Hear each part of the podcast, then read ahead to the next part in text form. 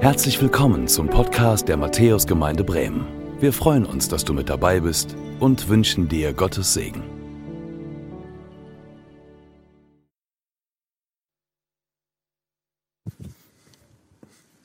Ja, so viel mal ein paar äh, Eindrücke von der Doulas Hope. Äh, hallo auch von meiner Seite. Ich bin Doron Lukert. Äh, ich bin verheiratet mit Lillian aus Chile und wir haben drei kleine Kinder. Und wir haben uns vor zehn Jahren auf der Logos Hope kennengelernt.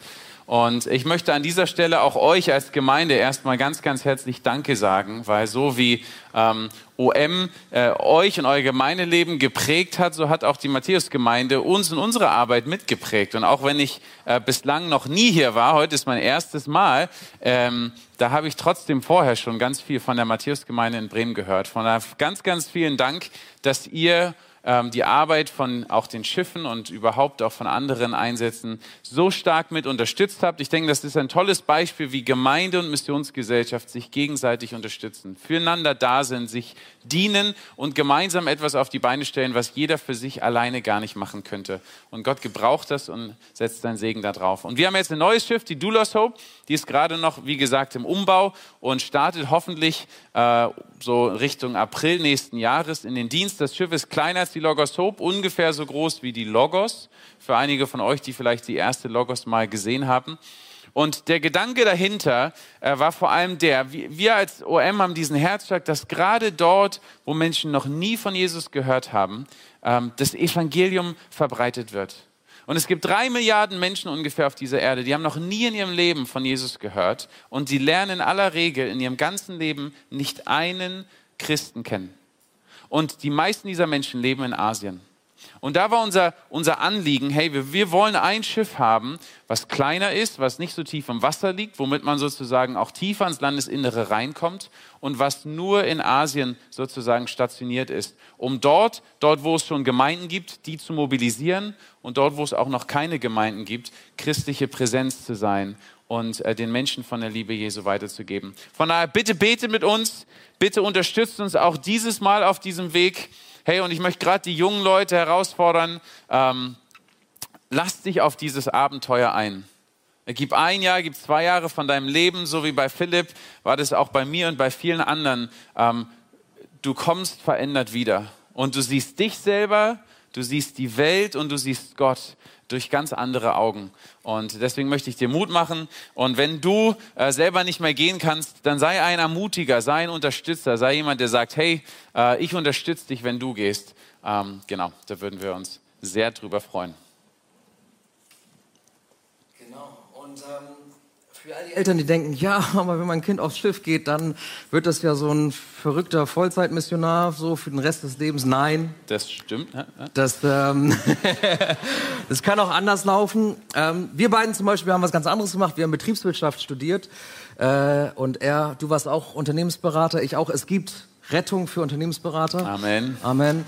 Ähm, und ich möchte für dich nochmal beten, bevor wir dann auf dein Wort hören wollen, ja. beziehungsweise auf Gottes Wort. Jesus, ich danke dir für äh, meinen Bruder Doron und ich danke dir dafür, dass du ihn eingesetzt hast als Leiter für um in Deutschland und ich danke dir für das, was du ihm aufs Herz gelegt hast, wie du ihn geführt hast in seinem Leben bis zu diesem Punkt hier. Und ich möchte dich bitten, dass du unsere Herzen aufmachst für das, was du jetzt sprechen möchtest durch ihn und dass du ihn gebrauchst, dass du ihn salbst, dass du ihn erfüllst mit deinem Heiligen Geist und ihm Vollmacht schenkst, dass, der, dass er uns dein Wort bringen kann, so wie du es möchtest. Segne du ihn und hilf uns zu hören und mit dem Herzen zu verstehen, was du sagen möchtest, heute an diesem Sonntag. In Jesu Namen. Amen. Amen. Vielen Dank, Philipp. Ähm, und ja, Philipp hat mir vor dem Gottesdienst auch gerade eben nochmal gesagt, dass im zweiten Gottesdienst haben wir, haben wir mehr Zeit. Von da habe ich gedacht, machen wir es wie die Inder und Chinesen und ähm, ich predige jetzt zwei Stunden. Ähm, Gebet und Fasten geht ja oftmals auch miteinander einher. Von daher hoffe ich, dass ihr euch drauf einlassen könnt. Ähm, Gott erhört Gebet. Ich weiß nicht, wie euch das geht, wenn ihr diesen Satz hört. Was dann so die ersten Gedanken oder Emotionen sind, die euch in den Kopf kommen. Vielleicht sitzen einige hier und sagen, ja klar, Amen. Gott erhört Gebet. Das habe ich schon so oft erlebt. Und vielleicht kommt ihr her und sagt, wirklich? Das klappt auch heute noch? Gott erhört Gebet? Oder vielleicht kommt ihr her und sagt, ja, wenn Gott Gebet erhört, warum hat er dann dieses eine Gebet was ich schon so lange bete, Warum hat er das noch nicht erhört? Und ich möchte dich ermutigen, egal was du äh, mitbringst, heute mit offenem Herzen, mit offenen Ohren auch aufs Wort Gottes zu hören, was Jesus uns dazu zu sagen hat. Und ich möchte schon jetzt dich auch ermutigen, Wisst ihr, im ersten Gottesdienst, da saßen ganz viele Menschen, die nach dem Gottesdienst auf mich zugekommen sind und die gesagt haben, Doron, Amen, Gott erhört Gebet. Und ich habe einige Geschichten äh, gehört, die sie mir erzählt haben, wo unglaublich viele Wunder passiert sind. Und wenn du so jemand bist, der sagt, wirklich, Gott erhört Gebet, dann möchte ich dich ermutigen, Du musst gar nicht weit fahren, du musst nicht ans Ende der Welt fahren, um das zu erleben. In deiner Gemeinde sind unglaublich viele Menschen, die bezeugen können, Gott erhört Gebet. Und ich möchte euch ermutigen, eure Bibeln rauszuholen ähm, oder eure digitalen Endgeräte. Ähm, und wir haben es auch hier äh, am Bildschirm. Ich möchte verschiedene Verse aus den Johanneskapiteln 14 bis 16 vorlesen. Wir werden einige Verse uns direkt äh, nacheinander durchlesen. Und es spielt sozusagen in einer Zeit, Jesus hat diese Sachen gesagt, das waren die letzten Stunden und Tage, die er mit seinen Jüngern verbracht hat, bevor Jesus dann am Kreuz für uns sterben würde. Und er sagt etwas immer und immer und immer wieder. Und das möchte ich, dass wir uns das heute mal genau anschauen. Ich lese aus der neuen Genfer Übersetzung, ich fange an mit Johannes 14, die Verse 12 bis 14. Ich versichere euch, wer an mich glaubt, wird die Dinge, die ich tue, auch tun. Ja, er wird sogar noch größere Dinge tun, denn ich gehe zum Vater und alles, worum ihr dann in meinem Namen bittet, werde ich tun, damit durch den Sohn die Herrlichkeit des Vaters geoffenbart wird. Und jetzt sagt es zum zweiten Mal, wenn ihr mich in meinem Namen um etwas bitten werdet, werde ich es tun. Gehen wir mal zum 15. Kapitel, Verse 7 und 8. Wenn ihr in mir bleibt und meine Worte in euch bleiben, zum dritten Mal, könnt ihr bitten, um was ihr wollt. Eure Bitte wird erfüllt werden. Denn dadurch, dass ihr reiche Frucht tragt und euch als meine Jünger erweist, wird die Herrlichkeit meines Vaters offenbart. Wir gehen runter zu den Versen 15 und, äh, oder 16. Nicht ihr habt mich erwählt, sondern ich habe euch erwählt und euch dazu bestimmt, zu gehen und Frucht zu tragen Frucht, die Bestand hat. Und jetzt zum vierten Mal, wenn ihr dann den Vater in meinem Namen um etwas bittet, wird er es euch geben, was immer es auch sei. Und dann gehen wir zum 16. Kapitel, die Verse 23 und 24. An jenem Tag werdet ihr mich nichts mehr zu fragen brauchen. Ich versichere euch, wenn ihr dann den Vater in meinem Namen um etwas bittet, wird er es euch geben. Bisher habt ihr nichts in meinem Namen erbeten. Und jetzt zum sechsten Mal, bittet und ihr werdet empfangen. Dann wird eure Freude vollkommen sein. Und ist es nicht erstaunlich, in der Bibel, da haben wir keine Fettmarkierungen, keine Unterstreichungen. Wenn dort etwas besonders betont werden soll, dann wird es mehr als einmal gesagt. Und hier sagt Jesus das sechsmal. Bittet. Und mein Vater im Himmel wird antworten und die Frage, die wir uns natürlich stellen, warum muss Jesus das sechsmal sagen? Sind die Jünger so vergesslich? Und die Antwort ist ja. Die Jünger sind so vergesslich und du und ich, wir sind auch so vergesslich. Wir tendieren so schnell dazu, zu vergessen, was Gott gemacht hat. Und ich liebe diese Geschichte, wo äh, Jesus gerade 4000 äh, Menschen äh, satt gemacht hat mit ein paar Broten und Fischen. Und dann sitzt er mit seinen Jüngern im Boot und macht einen Spruch über Brot. Und dann sagen die Jünger, oh nein, jetzt sagt er, jetzt redet er über Brot, weil wir kein, kein, kein Lunchpaket mitgebracht haben. Und Jesus macht sich jetzt Sorgen. Und Jesus sagt, Habt ihr vergessen, was gerade passiert ist? Also glaubt ihr wirklich, ich sitze jetzt hier im Boot und mache mir Sorgen, weil 13 Männer kein, kein Lunchpaket dabei haben, wenn 4000 gerade von ein paar Broten und Fischen satt wurden? Aber die Jünger haben es vergessen. Und so tendieren auch wir dazu, die Dinge zu vergessen, die Gott in unserem Leben gemacht hat. Und ich kann euch eine Geschichte erzählen. Ich war äh, ja auf der Logos Hope. Ich bin mit 19 Jahren äh, von Berlin, ich komme aus Berlin ursprünglich, bin ich äh, auf die Logos Hope äh, geflogen, nach Trinidad und Tobago damals und war dann für drei Jahre auf dem Schiff. Und nach etwa einem Jahr bin ich äh, nach Oman ausgesandt worden äh, mit einem anderen Holländer, ein äh, holländischer Farmer, 30 Jahre alt damals, ich war 20. Und wir waren zu zweit in Muscat, in der Hauptstadt von Oman, auf der arabischen Halbinsel, einem muslimischen Land. Und wir sollten den Besuch vom Schiff in dieses Land vorbereiten. Und eine meiner Aufgaben war es, ähm, die Feiern, die, äh, die Veranstaltung an Bord zu organisieren. Und die, eine der wichtigsten Veranstaltungen bei so einem Schiffsbesuch ist die offizielle Eröffnung. Da kommt eine bedeutende Person vom Land, da kommen die Medien äh, und der Gedanke ist, dass dann Werbung fürs Schiff gemacht wird und dann kommen alle Leute aufs Schiff. Das ist so der Gedanke. Und ähm, die Zeit verging und ich habe verschiedene Leute gefragt. Da gibt es Protokollen, denen man folgt, den Minister für Tourismus, für Kultur und Erbe, für Bildung. Und die haben alle nacheinander abgesagt. Und wir hatten so dieses Gefühl, okay, wir sind hier in diesem muslimischen Land, wir dürfen hierher kommen, aber die wollen so wenig wie möglich mit uns zu tun haben. Und dann habe ich ähm, ein paar Tage bevor das Schiff kommt, mittlerweile schon voll gestresst, wie wird es alles werden und ich habe keinen Ehrengast, habe ich eine SMS an alle Missionare dem Land geschrieben, oder zumindest all die, die ich kannte, und habe gesagt, betet mit mir, wir brauchen einen Ehrengast. Und eine Missionarin hat mir zurückgeschrieben und gesagt, Ron, Gott hat nicht nur irgendeinen Ehrengast, Gott hat den richtigen Ehrengast für euch. Und ich weiß nicht, wann ihr schon mal so richtig gut gemeinten christlichen Rat bekommen habt, wo er so denkt, ja, schön, hm, den hätte er mir auch vor zwei Monaten schicken können. Ähm, aber gut, die Zeit ging weiter. Drei Tage bevor das Schiff kommt, äh, bekomme ich eine andere SMS, äh, die sagt, Ron, über unsere Nachbarin und was weiß ich, haben wir Kontakt zum Cousin vom Sultan. Sultan, der Sultan ist der äh, sozusagen der, der Regierende des Landes, der hatte selber keine Kinder ähm, und äh, sie hatten Kontakt zu dem Cousin vom Sultan und haben gefragt, sollen wir, sollen wir die Verbindung herstellen? Ich habe gesagt, ja unbedingt, ich habe ja keine andere Möglichkeit. Und dann habe ich drei Tage bevor das Schiff kommt mit dem Assistenten telefoniert und ihm meine Situation geschildert und gesagt, okay, ich rede mit meinem Chef. Nächsten Tag, zwei Tage bevor das Schiff kommt. Ja, das Schiff schreibt mir jetzt jede Stunde sozusagen, ne, wer wird Ehrengast. Ähm, und ich kann mich wirklich noch erinnern, morgens in äh, unserer Wohnung dort in Moman, äh, ich bügel mein Hemd und ich flippe langsam aus und ich sage, Gott, ich rufe jetzt diesen Typen an, weil ich muss das wissen. Also ich weiß nicht, ob ihr das kennt, wenn ihr etwas so irgendwie schon lange nicht mehr unter Kontrolle habt, aber ihr gebt euch noch dieser Illusion hin, irgendwas unter Kontrolle zu haben und so. Ich, ich muss das jetzt wissen. Und ich habe den Eindruck, dass Gott zu mir spricht, Doron, vertrau mir. Ruf ihn nicht an, vertrau mir. Ich habe alles unter Kontrolle. Und ich kann mich noch erinnern, wie ich neben meinem Bügel Eisen dort und Bügelbrett auf die Knie gegangen bin und gesagt habe, Gott, ich leg dir alles hin. Ich hab's ja eh nicht in der Hand. Und ich übertreibe nicht, ein paar Minuten später klingelt mein Handy und äh, der Assistent ist dran und er sagt, okay, äh, mein Chef kommt, äh, aber er wird nichts sagen, er wird keine Eröffnungsrede halten oder so. Mir war alles egal, ich habe jetzt einen Ehrengast, ich kann jetzt endlich dem Schiff was sagen. So, zwei Tage später, das Schiff kommt, äh, der Mann kommt in traditionellem Gewand und allem, äh, mit Bodyguards und was weiß ich, äh, dass die offizielle Zeremonie läuft und mitten im Programm steht dieser Mann auf und fängt an, nach vorne zu laufen zum Mikro. Und diese Programme, die sind minutiös durchgetaktet und alle äh, hinter der Bühne werden schon so ein bisschen nervös, was passiert jetzt? Und der Mann kommt vorne ans Mikrofon und er sagt, ich wollte nichts sagen, aber in dem Moment, wo ich auf dieses Schiff gekommen bin, da habe ich gespürt, irgendwas ist anders hier. Und ich ermutige alle Omanis, kommt und erlebt es selber. Und ich werde meine Familie herbringen, um das auch zu erleben. Und nach dem,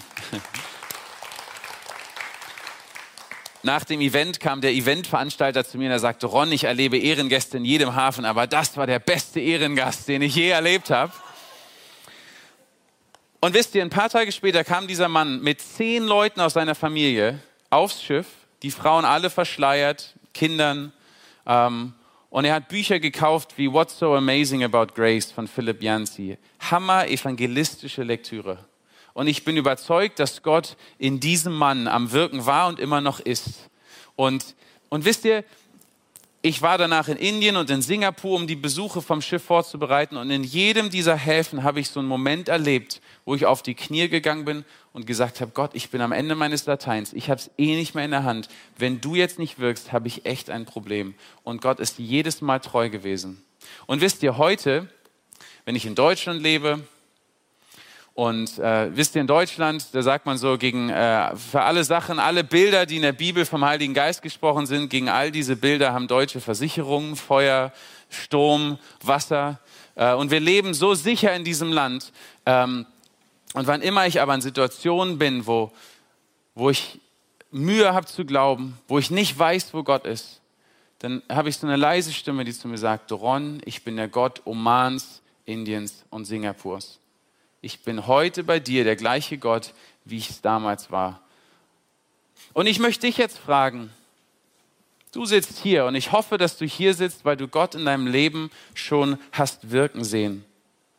Ich gebe uns jetzt eine Minute Zeit und ich ermutige dich, überleg doch mal, was ist das, wo ich Gott am Wirken erlebt habe. Wo habe ich erlebt in meinem Leben, Gott erhört Gebet. Die Israeliten sind immer wieder ermutigt worden. Erinnert euch, schreibt euch an die Hauswände ran, hängt es um eure Hälse herum, singt es in Liedern, singt es euch gegenseitig zu, dass wir nicht vergessen, dass Gott Gebet erhört. Eine Minute, jeder für sich.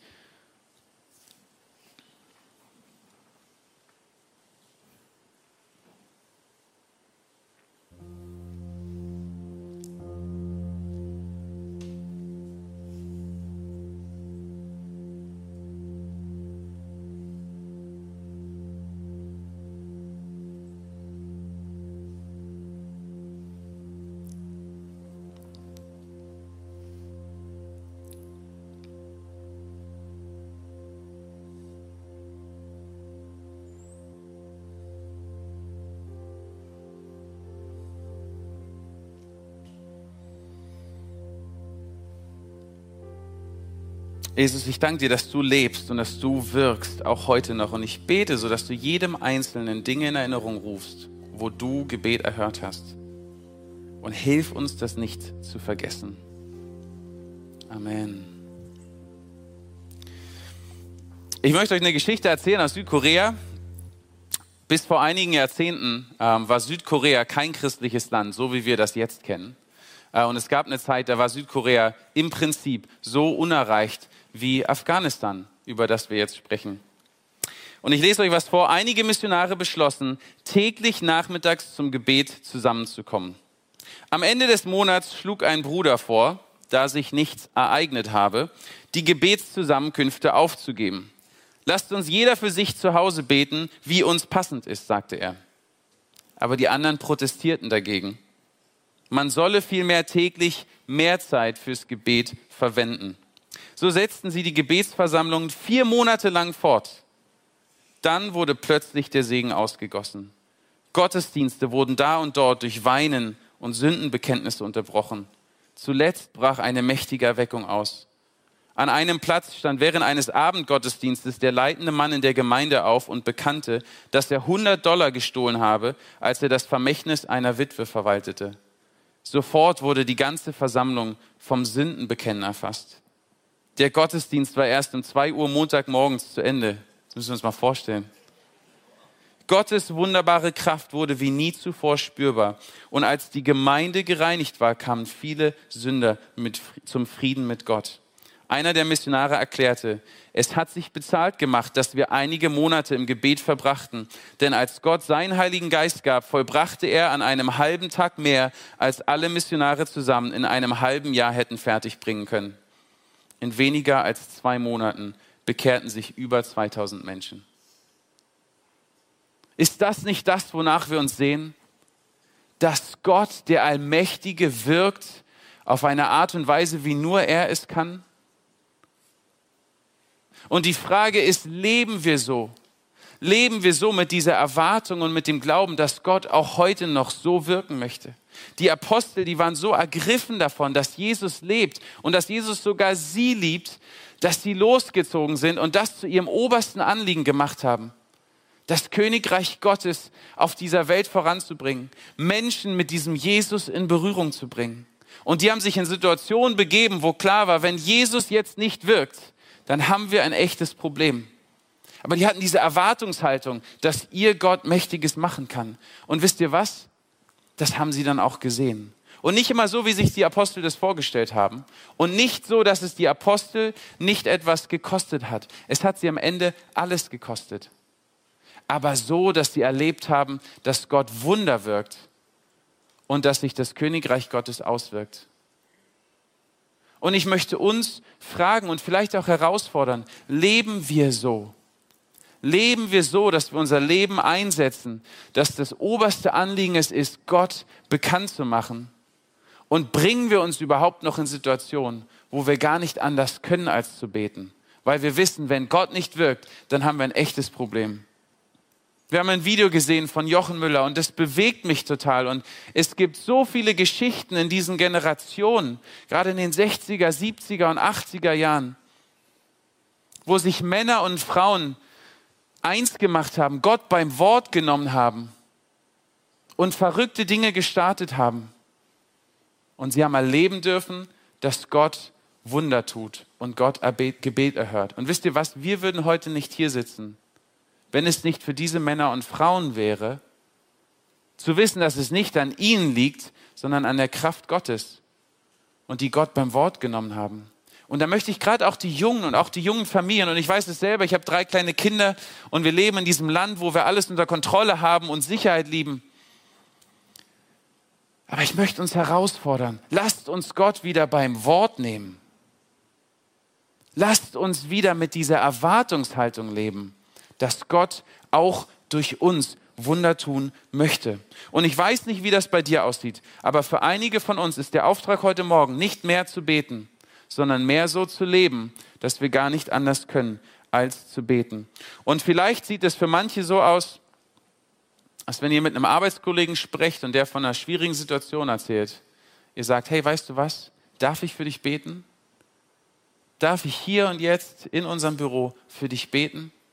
Oder wenn eure Nachbarin krank ist, ihr hingeht und sagt, hey, darf ich für Gesundheit für dich beten? Ich glaube, dass Gott heilt, auch wenn ihr nicht wisst, was dann passieren wird.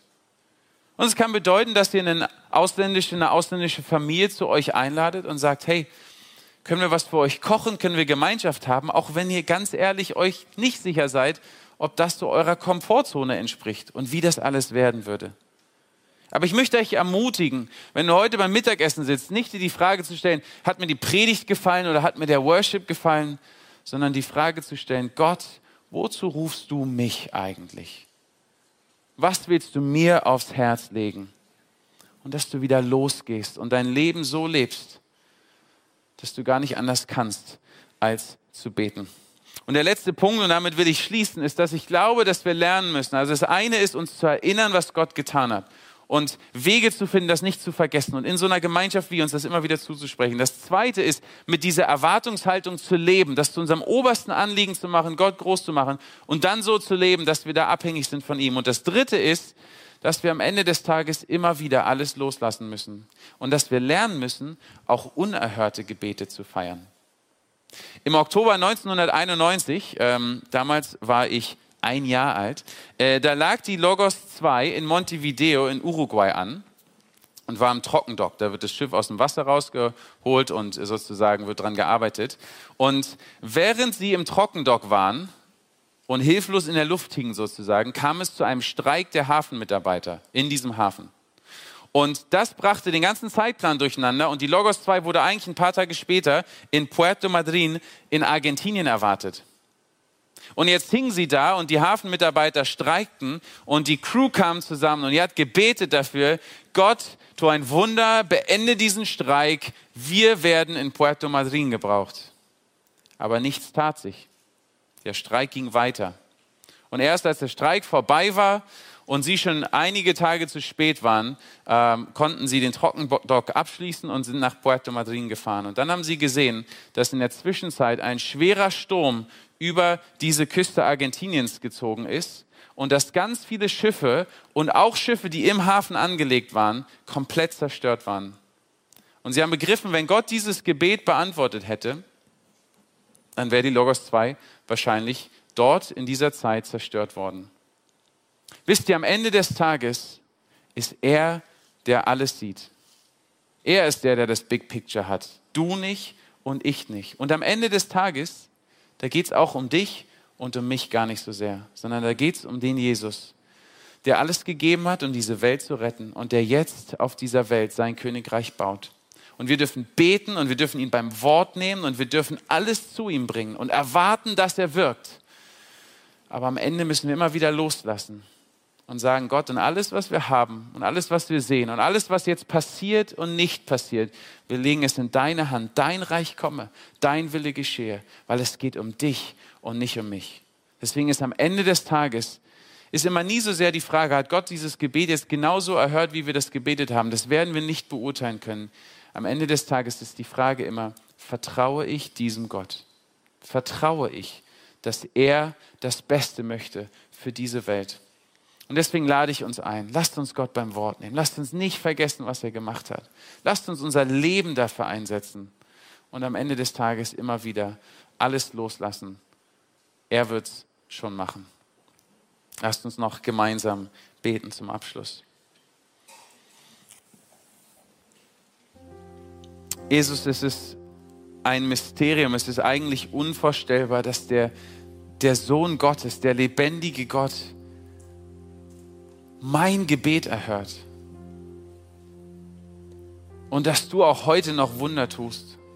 Und Jesus, ich sehne mich so danach, noch mehr zu erleben, wer du bist und was du alles tun kannst. Und ich bete so für meine Brüder und Schwestern hier, Jesus, dass du ganz neu diese Sehnsucht in unseren Herzen anfasst, dass wir uns sehnen nach dir, dass wir uns nicht zufrieden geben mit einem guten, netten, mittelständischen, christlichen Leben in Deutschland, sondern dass wir uns sehnen nach dem, was nur du geben kannst.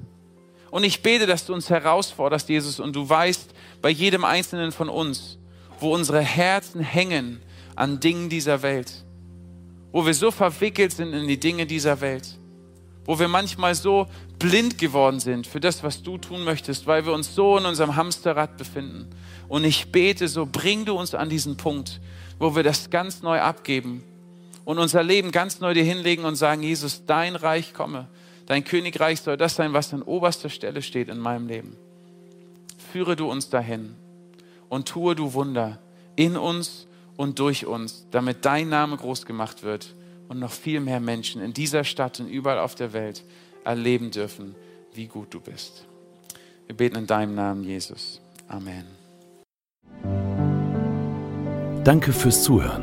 Wir hoffen, dass du heute inspiriert und ermutigt wurdest durch Gottes lebendiges Wort. Unser Gebet ist, dass es viel Frucht bringt. Weitere Infos findest du unter www.matthäus.net.